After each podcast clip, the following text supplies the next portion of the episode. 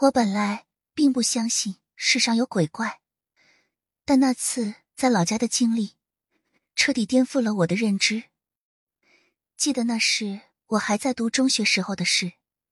有天夜里，我独自一人背对着门躺在床上，忽然我感到一股寒意袭来，我清楚的感觉到有一个东西正靠近我的床边。一种强烈的压迫感笼罩着我，使我无法动弹。我能感觉到那个东西正一点点的覆盖我的身体，从腿部开始，逐渐向上，一直到头部。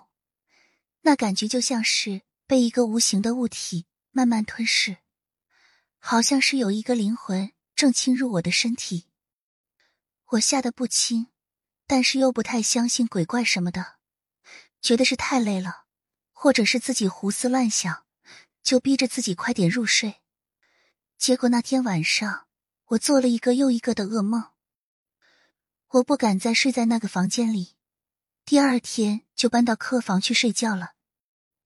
打那以后，每次进入那个房间，不管是白天还是晚上，我都会感到莫名的害怕。后来，我同学来我家玩。我和他说了这个事情，还带他去了那个卧室。我同学说，他也有同样的感觉，只要一进入那个房间，就会感觉压抑。一坐在我的那张床上，就感觉有块大石头在心里压着，喘不过气。因为同学肯定了我的感受，说明不是我自己胡思乱想。我决定把这件事告诉妈妈。我妈对我说的所有事都很认真。他立刻找了神婆，神婆给了我妈妈一张纸，让她点燃后在屋子里转一圈。我当时不在家，听我爸说，那张纸一直保持着要灭不灭的状态，就像是一点点火星的样子。但是，在我房间的一个角落，我妈刚靠近，那个火一下子就着起来了。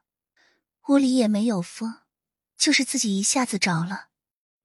神婆说：“那是已经去世的老爷来看我了，不知道是什么原因，来了就一直没有走，一直留在那个角落里。”我妈问神婆怎么办，神婆说：“老爷要么是心愿未了，要么是离开的时候被什么东西阻碍了。”他让我妈朝这两个方向好好想想。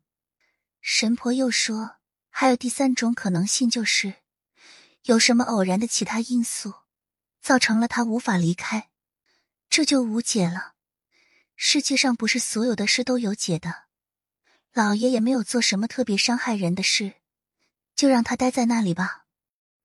从那以后，我再也不敢在那个房间里睡觉，也尽量避免进入那个房间。我们全家想了很久，也没有想到什么可能的原因，也许真的是不知道的外力。造成这样的后果吧。喜欢收听的话，请订阅一下，支持主播吧，多谢了。